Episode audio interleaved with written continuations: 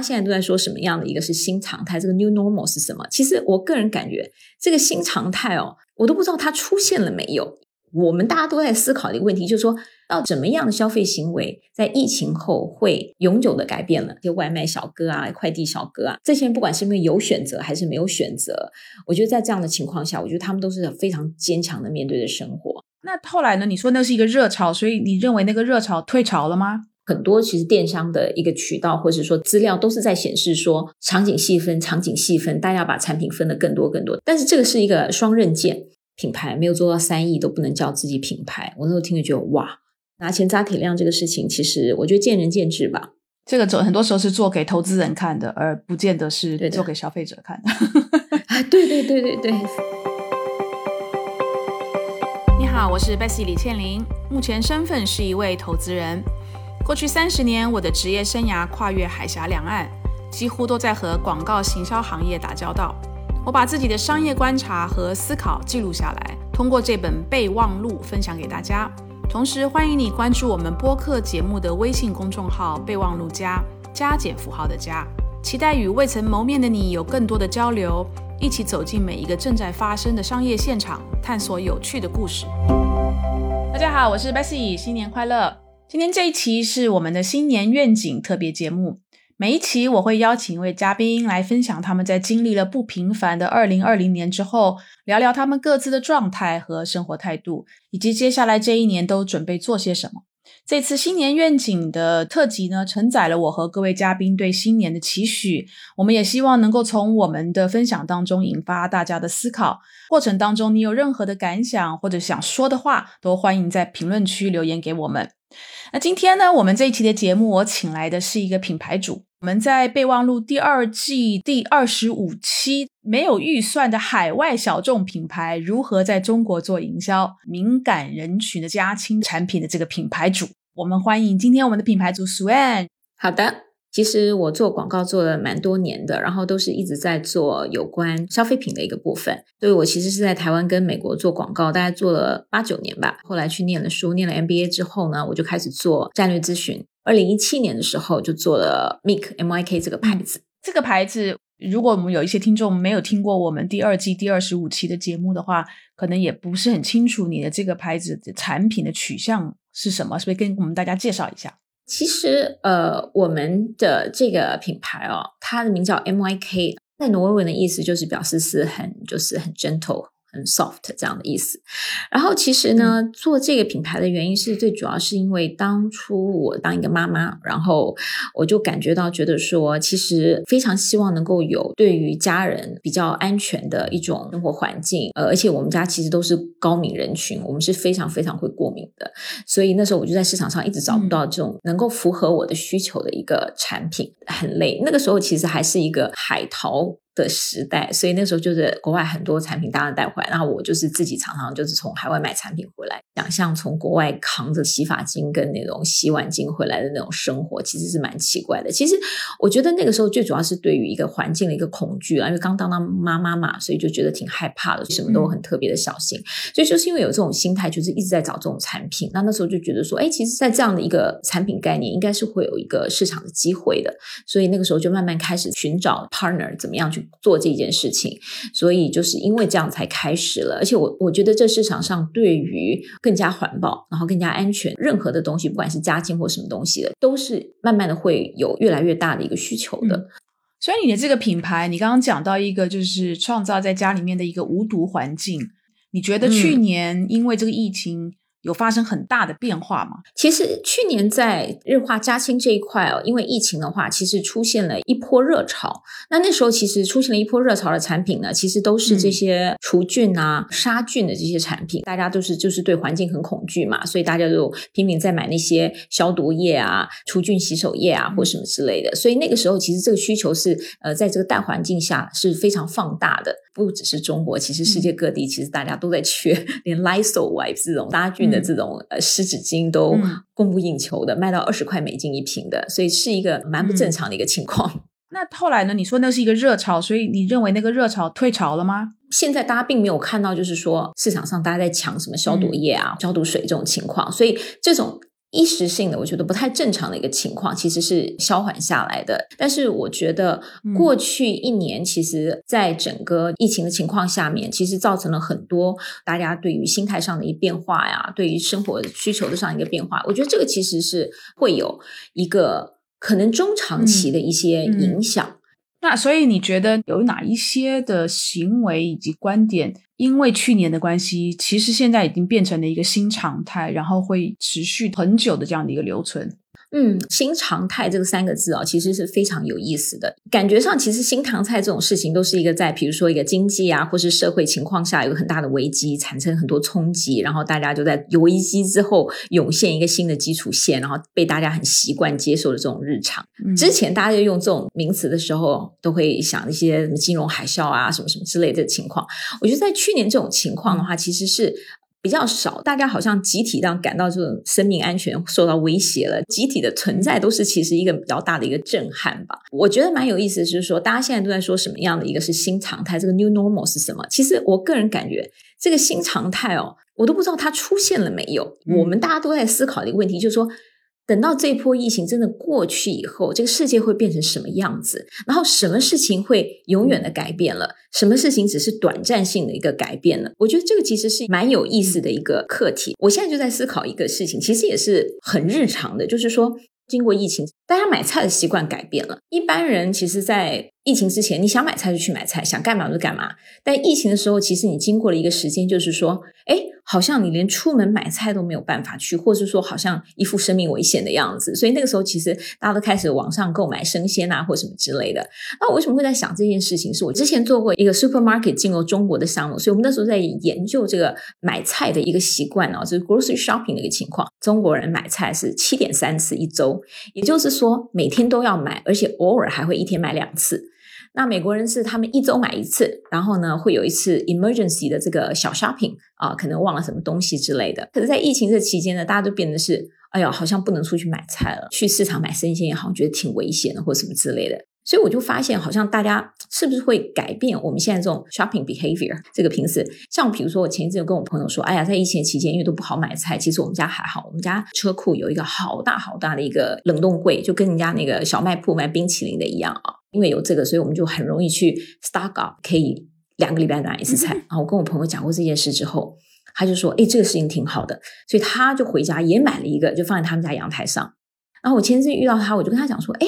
那你们家现在还用那个？他说当然用喽。我说那你们买菜的频次有改变？他说确实有改变。他说我们买了这个之后呢，果然我们买菜的频次就变少了。那时候觉得说，哎，这挺有趣的。会不会因为这疫情之后，就真的改变大家这个人买 grocery shopping behavior？因为其实中国人大家就觉得一定要去买新鲜的鱼、新鲜的肉，几乎就是呃每天都要出门买菜，这是一个很固定的事情。我就在想说，像这样子一个行为，以后会不会是一个？permanently 的一个一个永久性的一个改变，还是它是一个短暂性的改变？到底什么样的消费行为在疫情后会永久的改变了？然后有些呢，只是短暂性的改变了。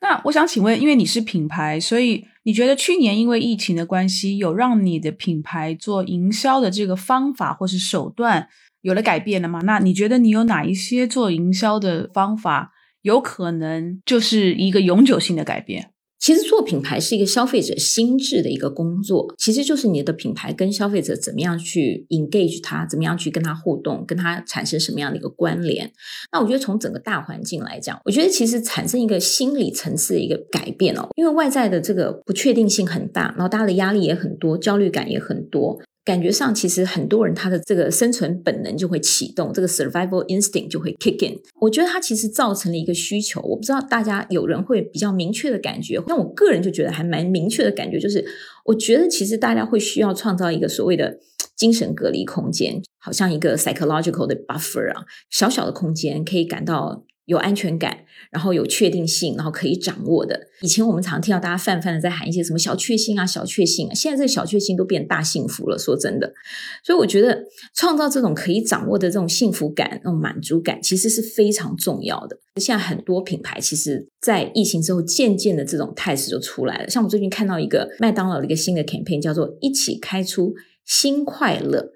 然后他就在表达这些事情，这种心态就完全是这种在疫情之后新兴常态出现的现象，就是珍惜身边的一个小幸福啊，吃东西这种食欲、这种快乐是人这个很原始的本能。经过了这样一个，不能说是一个好像哦很大的一个生存震撼，但是大家确实心里都是吓了一跳的。多多少少啊，大家会把这种感知的触角往里头缩一缩，就是会想望可以做一些能够掌握在手里的很真实的这种体验。所以我觉得对于品牌来讲哦。这其实是一个机会，来发掘你的产品能够创造的一些生活的喜悦感，能够把自己和消费者能够放在一起，甚至就是回到一些比较朴素的感受的基本面上面，从这样子来得到一些共鸣。你现在所在这个行业，其实从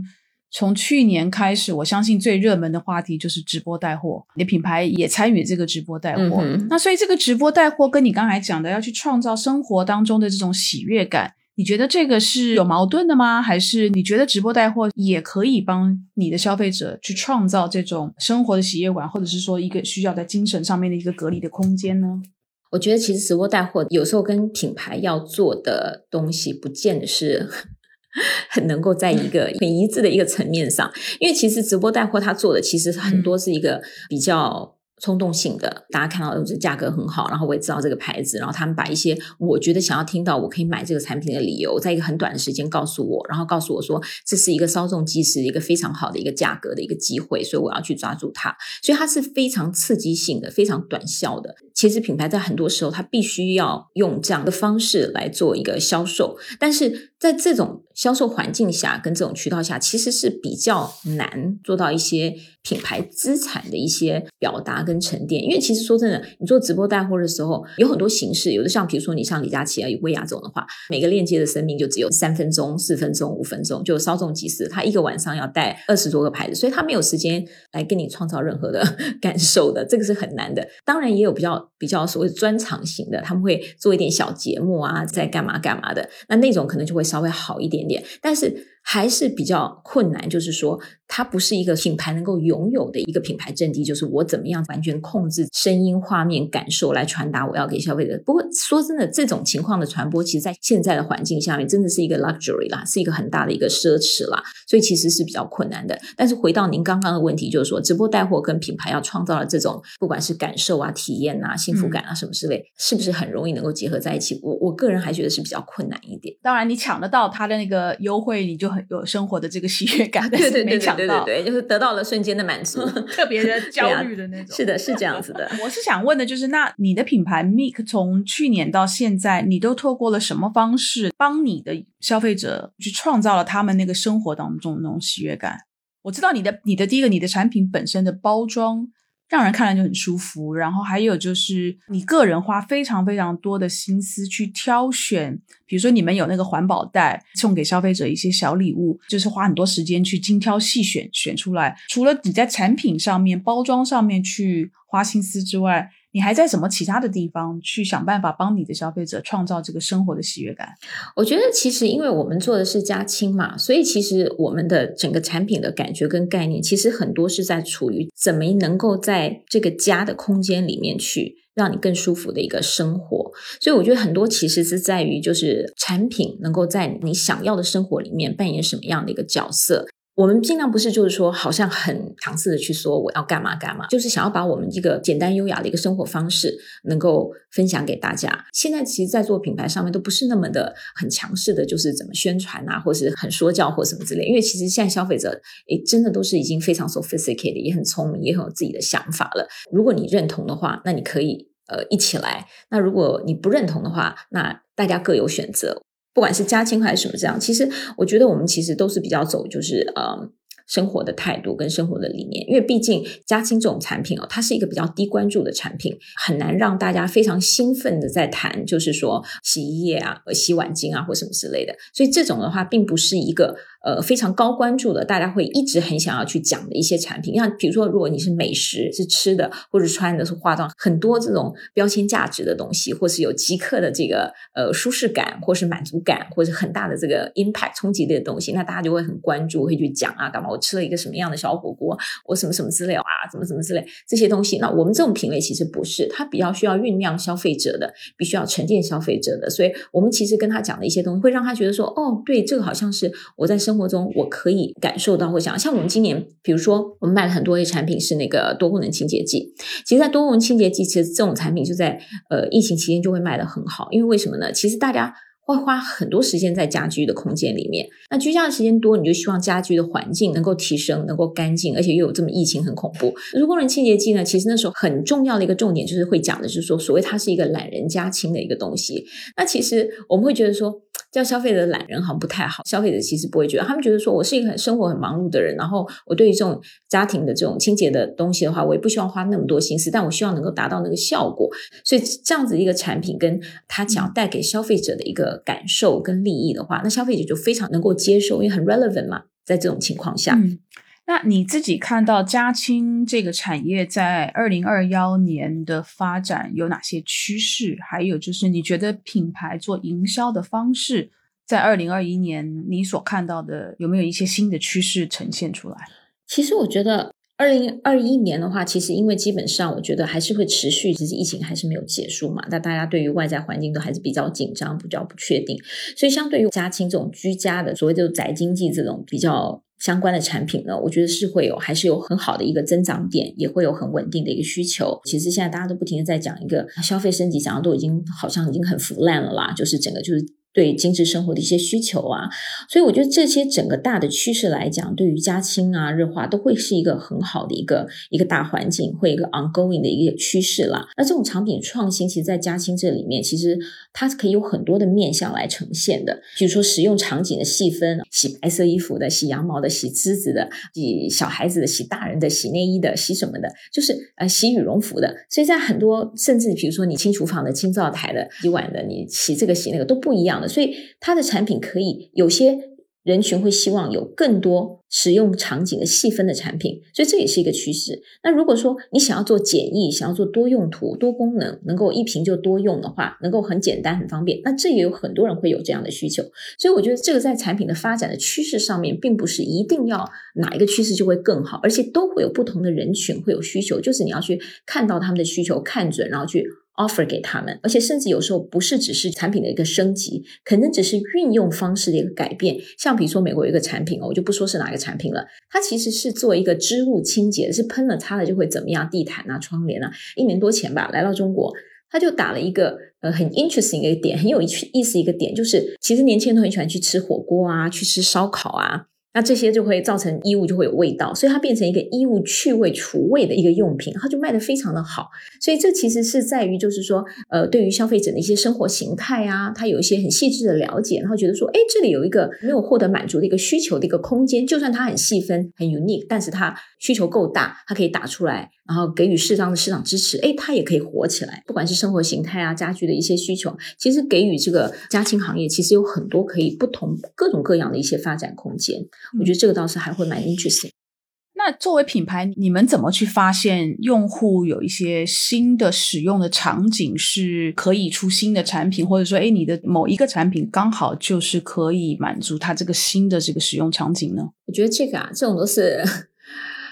唉，没有什么真正公式说一定可以怎么找到的。我觉得就是去观察吧，然后去想吧。因为其实有些时候我们其实也真的都想不到。像譬如说，哦，去年突然觉得，哎，大家对多功能清洁剂就会觉得有很大的一个需求，然后大家觉得一瓶多用其实是一个很好的概念。其实在这之前的话，其实呃很多其实电商的一个渠道或者说资料都是在显示说场景细分，场景细分，大家把产品分的更多更多。但是这个是一个双刃剑，有时候就是你把自己放在消费者的角度里面说。我会需要这样的东西吗？我会要买这样的东西啊？为什么会不要？其实这个时候有些是一个第一层的一个考量，就是说把你自己放在消费者的角度来看这件事情，说你觉得会不会？但是第二个，我觉得这个很可怕的是，有时候你会觉得自己代表了大部分的消费者，但这个并不是的。中国的市场实在太大了，它足以做各种各样的细分，所以我觉得很多时候你就要跟不同的人去聊。有时候我们就会有新的发现，说，哎。这群二十八岁的小女孩，她竟然喜欢买这样的洗衣液，她竟然买洗衣液是用做这一件事情。像去年有一件很好笑的事情，就是呃蛮有意思的。我们发现消费者拿我们的洗衣液去洗那个美妆蛋，我们从来没想过这件事情。然后他们就会发现，哇，这个拿来洗美妆蛋超级好用的。其实像我就从来不会想到拿洗衣液来做这件事情，但是就是有人做了这件事情，拍了这件视频，大家觉得哇。我听到第二天就有销售员打电话给我们的渠道说，今天有一个人拿着这个洗美妆蛋的视频来跟我讲说，这是什么东西在你这里有卖，我要带两瓶回家。所以有些时候呢，真的不是我们能够想见的，就是 you know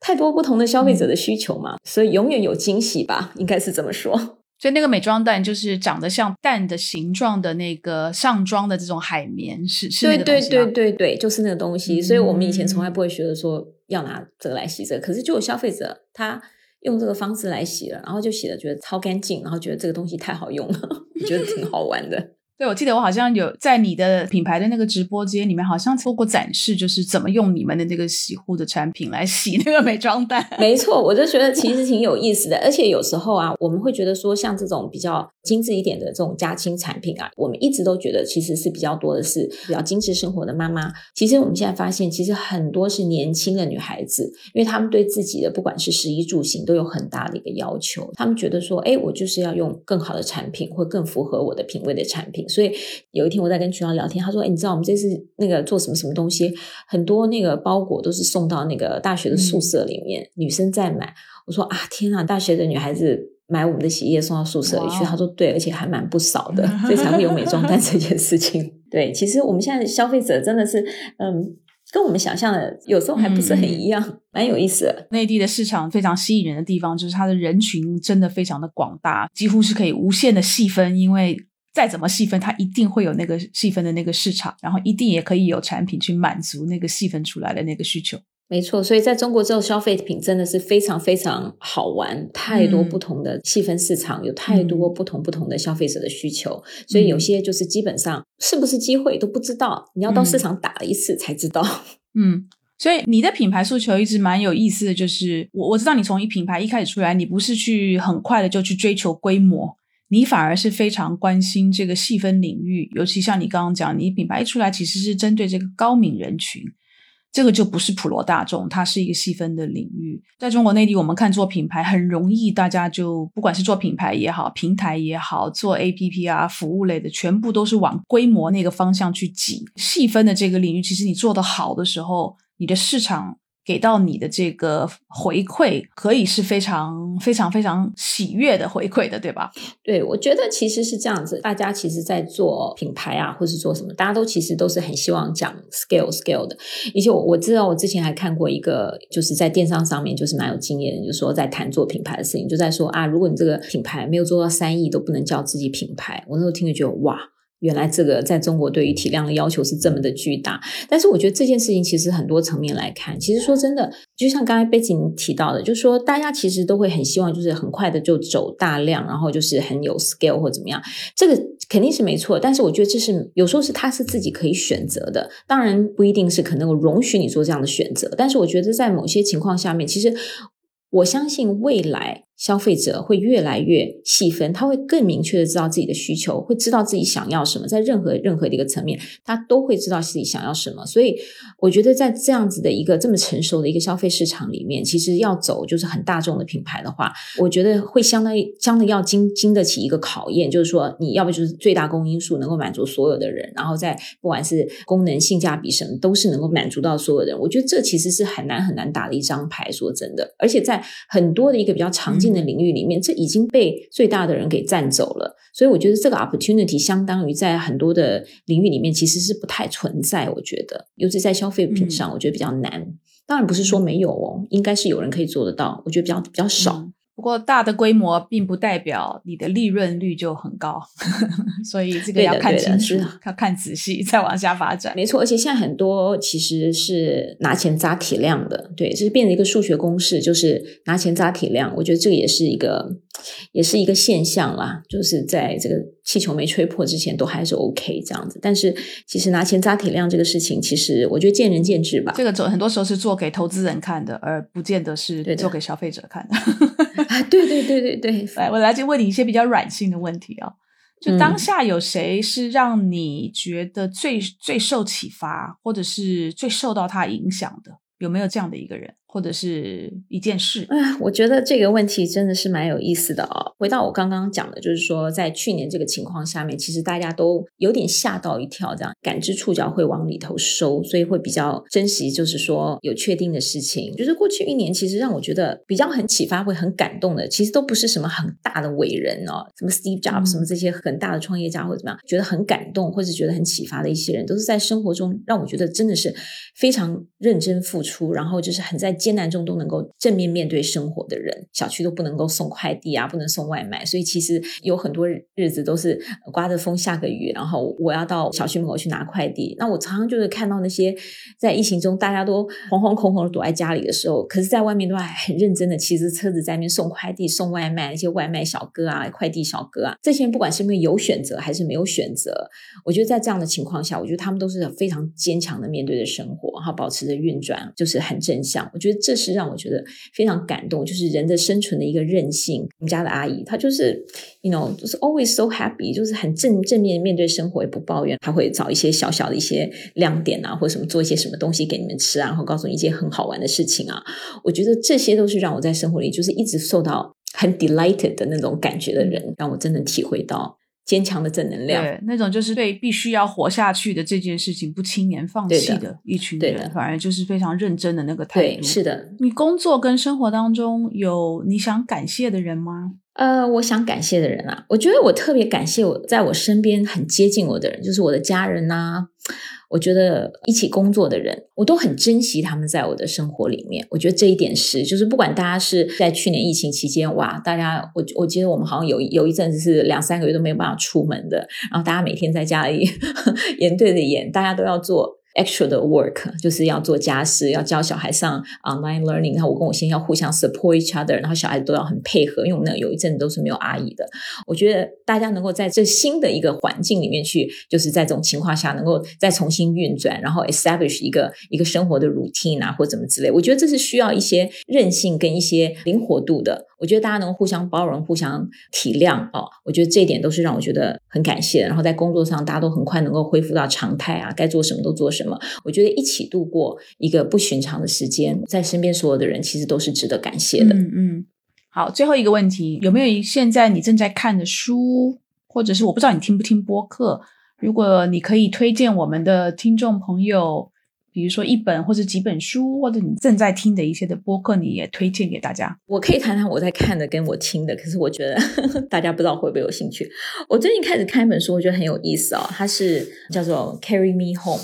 那它是一个得到这个普利兹奖的一个作者啊，叫 Diane McWater。他这本书其实讲的是一九六三年在美国的这个。呃，阿拉巴马州的一些有关这个人权啊，就是黑人跟白人之间的一些种族冲突啊，或什么之类。那我觉得很有意思的是，这不是一个故事，这是一个 nonfiction，这是一个真实的一个报道。那我觉得说，哎，怎么这件事情都已经那么多年前，然后到现在的美国社会，我发现它有非常。非常类似的一个 echo，你知道，就觉得说哇，人类社会的演进其实有些根本的事情要花好久好久时间才会在改变，所以我看了觉得哎呀，非常的感叹。就是其实说真的，这个对于我现在想要很正向的心态来讲，还蛮 negative 的，因为我觉得说哇，why is it so difficult？大家在这个时。人类最需要好好团结的时候，但是我们却是这么的分离，这么的分化，不能够了解跟体会对方。这是我觉得其实很很伤心、很失望的一件事情。为什么大家不能够更包容、更了解，反而造成更多社会的分化跟冲突？这不是一个很好的书来看哦。我我感觉啊，但是我觉得很有意思。我觉得谈谈那个 podcast 好了，可能是因为我开始通勤嘛，所以花了很多时间在车上、在地铁上或在车上。我觉得 podcast 是一个非常非常好的一个创造。一个精神世界的一个地方，因为我我最后突然想到这件事，我就想说，哎，以前那个星巴克不是在 create the third space 嘛，是在办公室跟家里之间，然后会有一个第三空间，让大家可以去 relax social。我现在在想说，对于精神上其实也是非常 make sense 的。你需要一个精神上的第三空间，就是不是在家里，不是在办公室，是在某一个地方。当你觉得很想要说得到一些疏解啊，或一些释放，或是能够沉浸在另外一个。你想要的一世界或者喜欢的东西里面，我觉得 podcast 是一个非常非常好的一个 channel。我我其实最近很喜欢听的那个 podcast 哦，其实蛮好玩，都是在煮饭的，都是一些 cooking 的。因为我其实很喜欢煮饭，像我最近在听一个我觉得蛮有意思的那个 podcast，叫做 Cooking in Mexican from A to Z，就是他其实就讲做这个墨西哥的一个料理。然后这是一个妈妈跟一个儿子，两个人都是写食谱的，然后他们就谈很多呃哪一种就是就是这种烟熏的这些辣椒。啊，在西班牙什么之类，我觉得这对我生活中其实没有任何的相干性，真的是的。就是 Mexican cooking 跟我现在的生活是 no relevancy，但是他创造了一个空间，他每次放起来的时候都有一些西那种 Mexican 的 music 啊，然后再谈这些东西啊，然后就是，然后 they talk about like 一些什么在墨西哥的每个小层次里面，然后他们怎么上学，然后他们呃毕业的时候煮了什么菜，然后什么之类。就是我觉得它可以带你到另外一个空间，是你觉得 totally 非常 relaxing 的，然后就是很很放松，然后可以去把你喜欢的这东西，在一个一个 virtual 的一个世界存在着。我觉得这是一个非常好的一个释放，说真的，非常非常有意思，会让你 recharge，重新再回到这。而且我真的觉得 podcast 是一个非常好的一个创业的一个